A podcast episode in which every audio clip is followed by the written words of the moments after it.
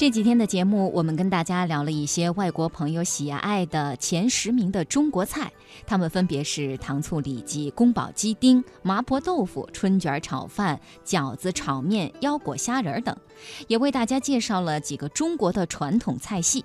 那今天的节目，我们想给大家介绍的是徽菜，安徽的徽。我们先来听一段音频。而同样穿行在崇山峻岭中的徽州人，对腌鱼却有着自己的心得。徽州的臭鳜鱼呢，是徽菜的一个代表菜。现在这个臭鳜鱼的制作，在选鱼方面是相当讲究的，一定要选用这个三四月份桃花盛开的季节，这个季节的鳜鱼是最肥、鱼质是最鲜美的时候。这里是徽商故里和徽文化的发祥地。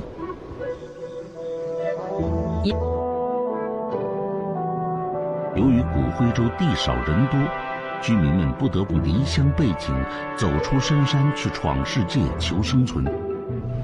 而他们在路途之上的食物，也不得不经过风干和腌制，以便于保存和携带。比如徽菜里的腊八豆腐，虽然像铁饼那样坚硬，但保质期却可以很长。食物放久了，终究会发酵变臭。不过久而久之，腐败竟然也成为味道的一种，比如臭豆腐，比如更为极致的毛豆腐，是臭，于是也成为徽菜的一个独有的特征。臭鳜鱼呢，腌制好以后，鱼的表面略呈这个铜绿色，鱼鳃是发红的。呃，你闻起来臭，但吃起来很香。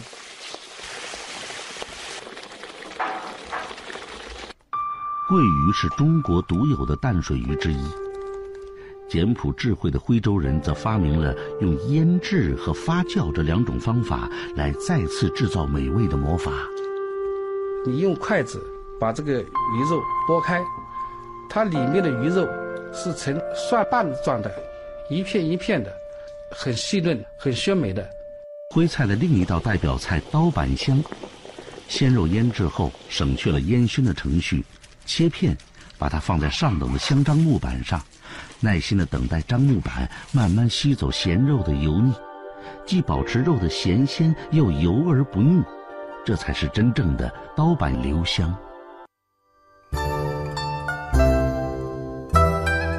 接下来的时间啊，先和在听节目的你来深度的展开一下臭鳜鱼。那臭鳜鱼啊，是徽菜的代表之一。在安徽徽州地区，所谓腌咸，那在徽州当地的土话当中，哈，据说就是有臭的意思。那这风味桂鱼闻起来臭，吃起来却香，而且肉质啊鲜嫩、纯滑、爽口，也保持了桂鱼的本味原汁儿。那么说到徽菜，这个徽呢，就是徽徽州菜的简称，它是中国传统的八大菜系之一，起源于古徽州。这个徽字就是安徽的徽，它是徽州的简称。徽菜因徽州而得名，也因徽州商人的崛起而兴盛。嗯，徽菜的形成呢，与江南古徽州独特的地理环境、人文环境、饮食习俗是习惯是密切相关的。绿树丛荫、沟壑纵横、气候宜人的徽州自然环境，为徽菜提供了取之不尽、用之不竭的徽菜原料。得天独厚的条件成为徽菜发展的有力物质保证。同时，徽州名目繁多的风俗礼仪、时节活动，也有力地促进了徽菜的形成和发展。徽菜系在烹调技艺上擅长烧、炖、蒸。而爆炒菜啊却非常少，重油、重色、重火功。徽菜的另外一个特点呢是就地取材，以鲜制胜。在当地据说是盛产山珍野味，河鲜家禽，于是呢就地取材，使菜肴地方特色突出，并且保证鲜活。还有呢，它的特点也是善用火候，火功独到。据说啊，根据不同原料的质地特点，成品菜的风味要求分别采用大火、中火、小火烹调。还有呢，就是咸鱼烧炖啊，这个咸呢就是鳝鱼烧炖的意思。浓淡据说也是相宜的。除了爆、炒、溜、炸、烩、煮、烤等这样的技法各有千秋之外呢，当地啊据说以这个烧和炖，还有熏蒸菜是极为闻名的。此外呢，还有就是注重天然，这个天然怎么讲？是以食养身。徽菜啊，应该说继承了，呃，衣食同源的这样的传统，也讲究食补。这是徽菜的一大特色。是的，哎，那么接下来呢，我们就通过一段之前的节目啊，去感受一下 徽菜的魅力吧。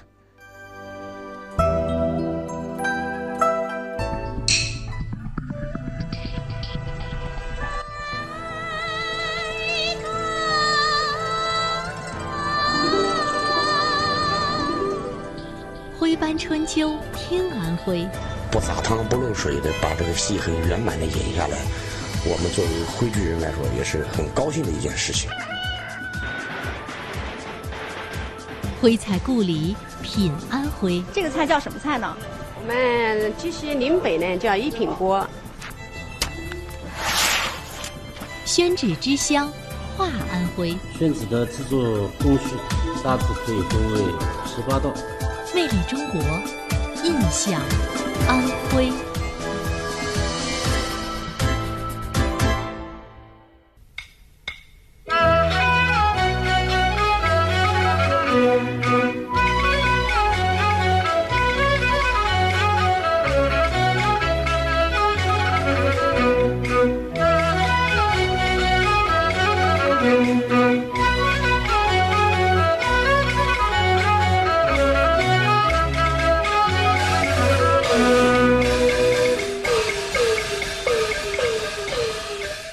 是我国著名的八大菜系之一，因为春秋时期安徽属于皖国，所以又被叫做皖菜。徽菜来自于徽州，离不开徽州这个特殊的地理环境提供的客观条件。徽州指的是今天安徽黄山市绩溪县以及江西婺源县。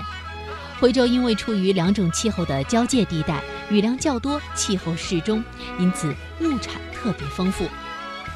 绩溪县位于安徽省的南部，徽州六县之一，徽州文化的发源地之一，也被称为徽厨之乡。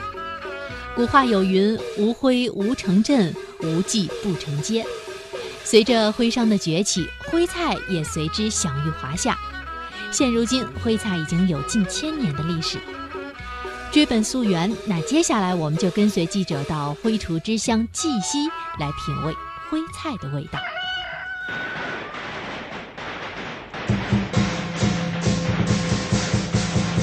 我现在是在鸡西县岭北的一个普通村落，一个农家婚礼正在举行，现场非常热闹。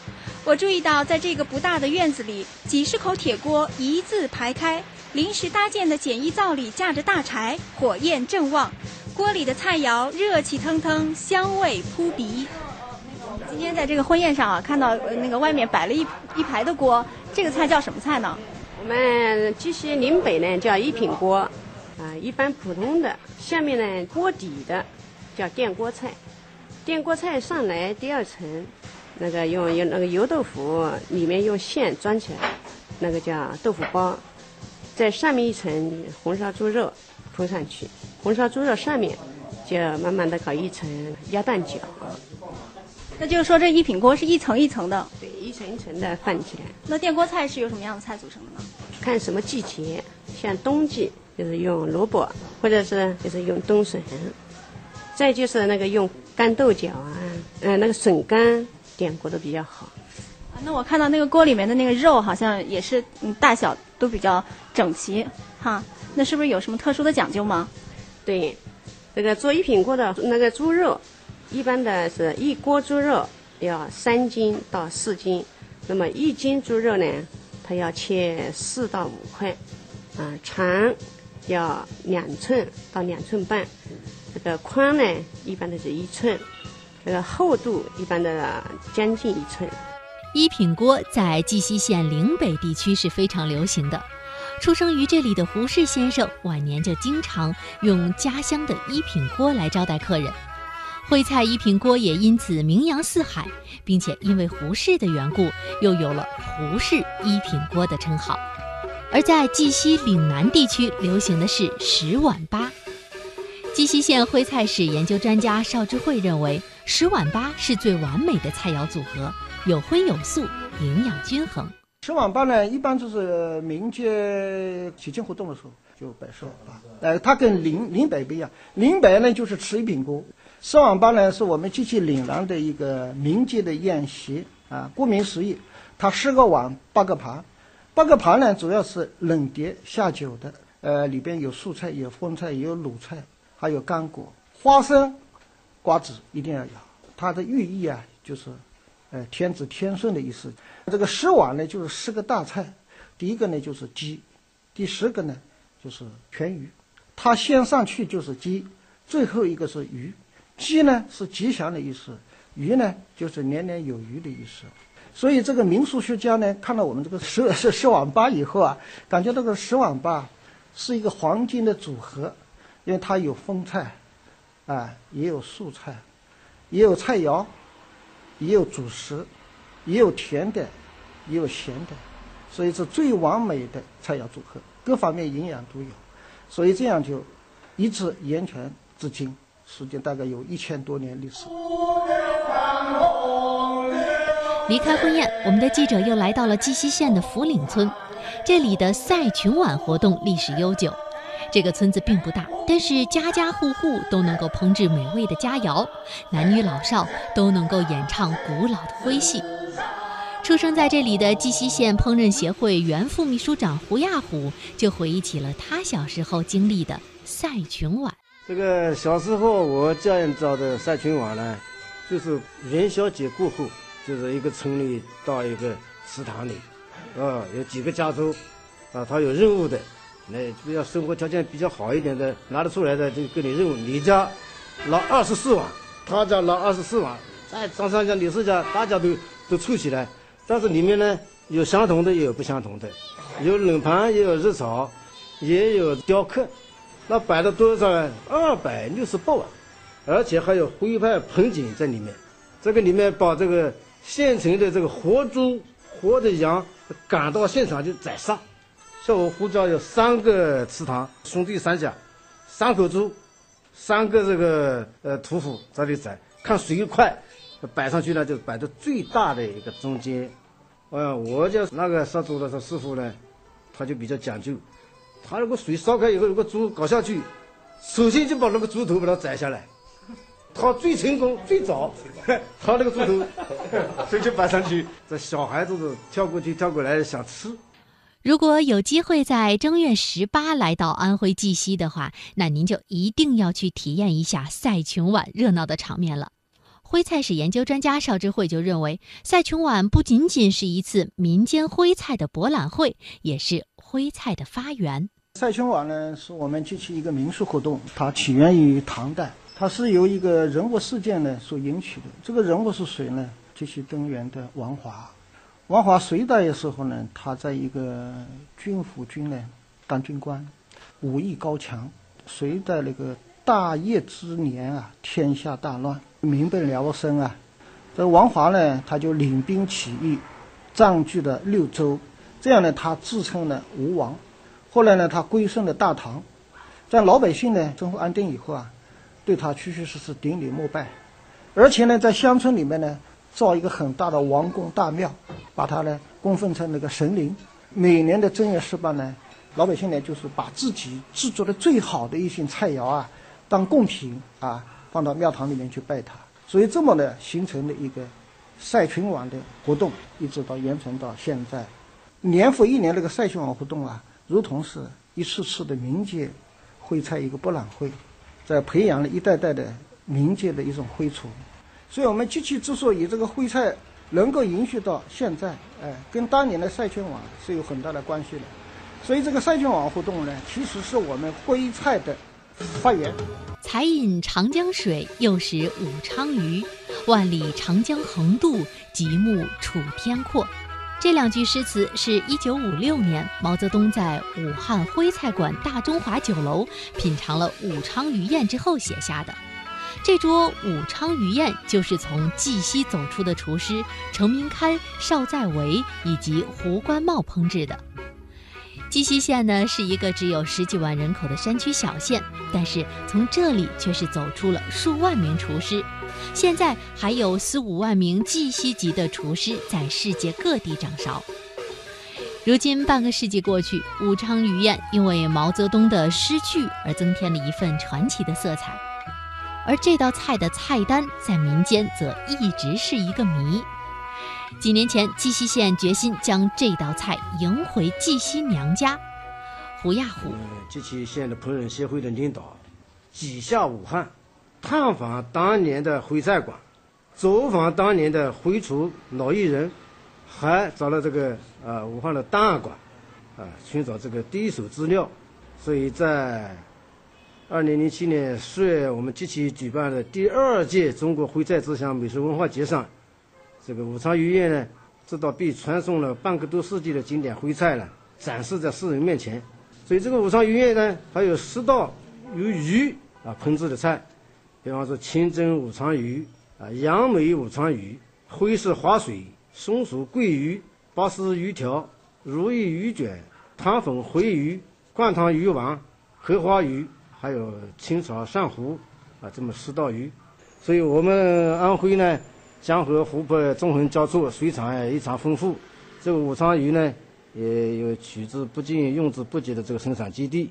所以，在这个徽菜不断传承创新这个基础上，我们还决心把这个武昌鱼宴这个经典品牌呢，还要做得更加响亮。不光是武昌鱼，其实每一道徽菜都伴随着一个甲齿流芳的故事。要说徽菜当中最著名的鱼菜，那应该算是臭鳜鱼。这道菜以它千回百转的滋味，让每一个尝过它的人都难以忘怀。那这臭鳜鱼究竟是怎么来的呢？徽菜当中，所有的菜都是农家菜，都是我们老百姓家里就这样拼凑起来的，就这样一个形成一个徽菜，形成一个帮派的一个派系了。真正的臭鳜鱼呢，还是一个官菜，就是当官人吃出来的。过去没有冰箱呀，就没有冰箱的情况下，就是在那个臭鳜鱼长途运输运到机器，结果坏了。有一个臭味，但是宣州府一个府官指定要到机器来吃这个桂鱼，因为他分从宣州跑到这里来，人家说坏了就怎么搞呢？就这样烧，把它味道说烧重一点。府官吃来了，大家我吃了这么多桂鱼，没有吃出这个味出来，这个味好吃。就这样形成了臭鳜鱼。如今徽菜经历历代的徽厨薪火相传，在保持原有重油、重色、重火功的基础之上，就地取材，巧用妙火，独创出浓淡适宜、讲究食补、雅俗共赏的徽菜文化。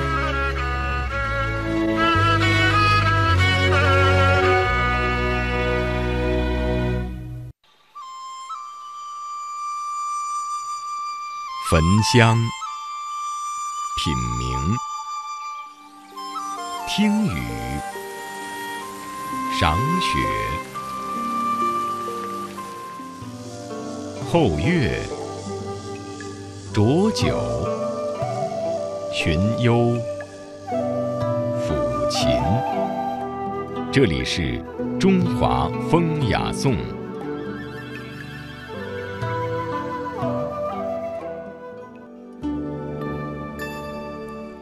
在徽菜当中呢，还有一个品类不得不提，那就是徽州饼。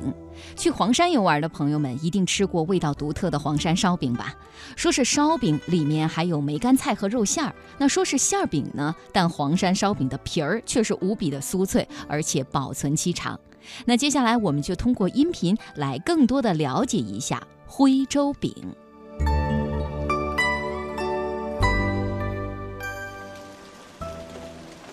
四月的徽州正是多雨的季节。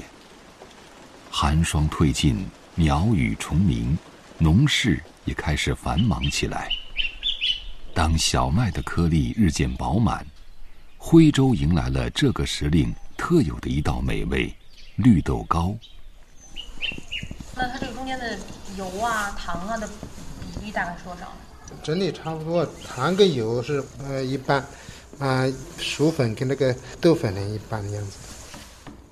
熟面粉、绿豆粉、糖、油混合在一起，放入模具，压实，抹平，轻轻磕打几下，形状精巧、淡黄细腻的绿豆糕就落在案板上。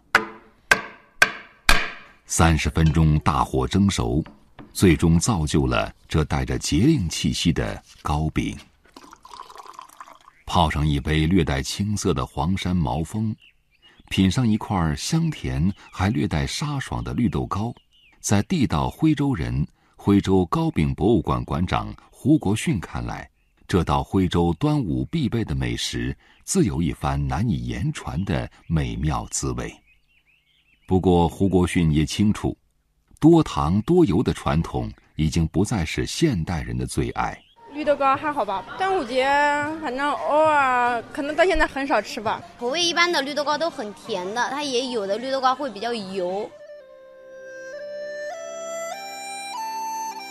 各式各样的徽州糕饼，曾经是徽州人一生一世的印记，它们贯穿着一年中每一个特定的时刻：大年初一发元宝，清明的艾叶果，端午的绿豆糕。立秋尝鸡蛋饼，重阳吃重阳果，冬至祭祖用祖饼，腊八备年糕，除夕果子装满盒。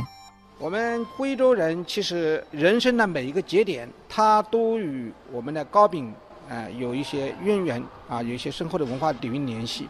从呱呱坠地到拜师求学，从长大成人到离家谋生。胡国训说：“过去徽州人每一个重要的人生节点，都留下了糕饼的味道。十三四岁，呃，往外一丢嘛，哈，身在徽州，前世不休嘛，哈，那就是讲成年以后到一些别人店铺里去，呃，打工。这个时候呢，家里人都会做一些干粮，就产生了我们的黄山烧饼。它用梅干菜加我们那个肉，它的有一定的保质期，而且这种口味又比较好。”离开喧嚣城市，驱车半小时就能寻找到制作最具代表性的徽州糕饼——黄山烧饼所需的食材。黄山市西溪南村村民吴玉松说：“温润阳光晾晒出油光黄黑、香味扑鼻的徽式梅干菜，是制作黄山烧饼的主要原料。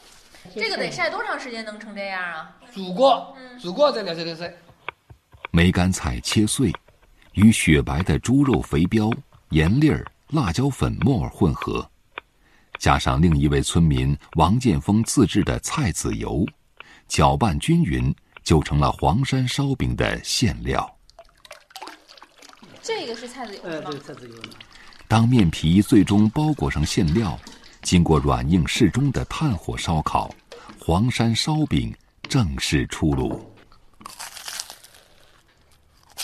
味道怎么样？好，非常好，有食物。当年徽商就这样带着家乡的味道走出徽州，走向全国乃至世界，走出了徽商鼎盛的三百年。然而，吴玉松说，过去徽州家家户户都会做的黄山烧饼，在如今的乡村已经难觅踪影。这现在这农村不太搞了，现在都是买。以前这家家户户都要搞的，现在头头方便了。以前嘛都是猪，一家一户就两两头，现在没有猪了，猪都不养了。其实黄山烧饼、绿豆糕、顶式酥、徽墨酥，还是为数不多依然能品尝到的徽州糕饼。更多风味各异的徽州糕饼，却只能藏在人们的记忆中、书本的笔墨里。用糕饼注解的人生，也早已变了模样。而曾经和徽州糕饼如影随形的节气时令，也乱了节奏。咱们村里现在大多数的年轻人是不是都不在村里生活了？呃，都去打工了为主。就是像什么清明啊，然后重阳啊这样的节日都会回来吗？打工他一般的都是在重要节，不重要节日他回来的干嘛呢？来看一下哈，黄山的毛峰现炒现卖高山茶有机茶哈。二零一一年，在胡国训的努力下，消失了一百五十多年的徽州糕饼老字号胡兴堂，在古徽州一条著名商业街市屯溪老街重新开张。寻找符合时代口味的老糕饼，成了这个老字号的卖点。然而，清淡的味道，现代的烘焙手法，这还是真正的徽州糕饼吗？传承呢？如果说一味的去按原有的东西一味的去做，它这样呢，它是会阻碍传承的。因为现代人已经不能接受原来的口味了，那这样久而久之，这个东西就会什么？就会没有市场，没有市场以后，它就会流失了。徽文化专家汪美清楚，有人吃徽州糕饼和蕴含在其中的味道，才能活下去。想要让徽州糕饼活下去。还需要把它印在人们味蕾的记忆里。糕饼是我们徽州文化一种有形的表现，一种形式。我们徽州文化，它能够通过糕点，通过它的口味或者什么传下去，这就是人家讲的徽州文化博大精深。屯溪老街是黄山旅游的必到之处，来往的游客常常在湖心堂驻足。选购一些徽州糕点作为特产，徽州人曾经巧妙地利用自然赋予的食材，打磨出各式各样的美味糕饼，并将它们与自然的每一个时令，与人生的每一个节点巧妙地融合在一起。如今，那一生一世，连接着人生与时光的况味，不知道还有多少人。能够品得出来。